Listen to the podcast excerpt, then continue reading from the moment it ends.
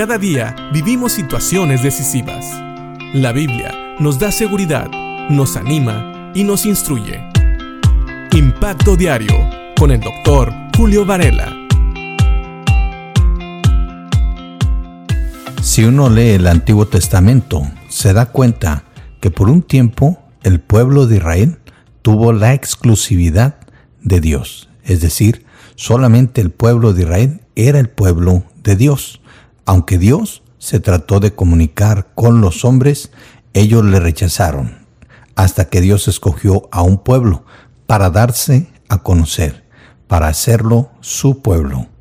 Pero, según Pablo, en muchas de sus cartas, él expresa que Dios siempre tuvo también en mente tener a los gentiles como parte de su pueblo, parte de su reino. Y es lo que Pablo explica en Colosenses capítulo 1, cuando en el versículo 25 él habla de la proclamación de todo el mensaje de Dios. Él sigue explicando a qué se refiere o qué es lo que contiene este mensaje, incluyendo un misterio. Este mensaje se mantuvo en secreto durante siglos y generaciones, pero ahora se dio a conocer al pueblo de Dios, pues Él quería que su pueblo supiera que las riquezas y la gloria de Cristo también son para ustedes, los gentiles. Y el secreto es, Cristo vive en ustedes. Eso les da la seguridad de que participarán de su gloria. Así que en estos versículos 26 y 27 de Colosenses nos dice que Dios también tenía planeado, aunque lo mantuvo en secreto por muchas generaciones, que Cristo también iba a ser la salvación de los gentiles, que el pueblo de Dios se iba a extender.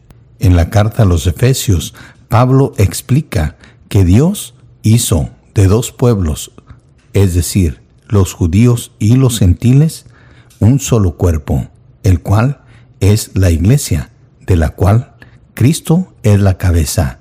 Esta iglesia está fundamentada sobre el testimonio de los profetas y también de los apóstoles, teniendo como piedra angular a Jesucristo mismo. Esto se mantuvo como un secreto, pero ahora ha sido revelado.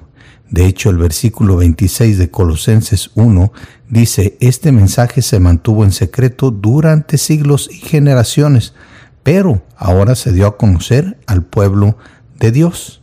Claro, este era el plan de Dios. 27 dice, pues él quería que su pueblo supiera que las riquezas y la gloria de Cristo también son para ustedes los gentiles. Y la salvación es la misma. Los gentiles y los judíos que creen en Cristo como Señor y Salvador tienen salvación y vida eterna, la seguridad de que van a participar de la gloria de Dios. El secreto es, dice Pablo, que Cristo vive en ustedes.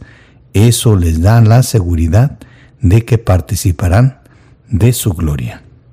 Así que no importa si eres gentil, es decir, no judío, o si eres judío, si tú crees en Cristo como Señor y Salvador, tienes esta seguridad. Es la vida eterna en Cristo Jesús, porque Cristo, como dice su palabra, murió una sola vez y para siempre, y resucitó.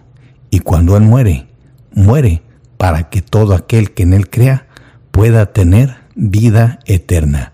Eso incluye tanto judíos como gentiles. Y aunque esto fue un misterio en algún tiempo, ahora ha sido revelado y gloria a Dios que lo sabemos. Así que hay que compartir el Evangelio. Si tú eres ya un hijo de Dios, comparte el Evangelio sin que te importe de qué nacionalidad, o si es un judío, o si es un gentil el que recibe el mensaje. Todos en Cristo tenemos la misma oportunidad de ser salvos si creemos en Cristo como Señor y Salvador. Así que démosle gracias a Dios que en sus planes siempre consideró salvarnos a nosotros los gentiles. Piensa en esto y que Dios te bendiga.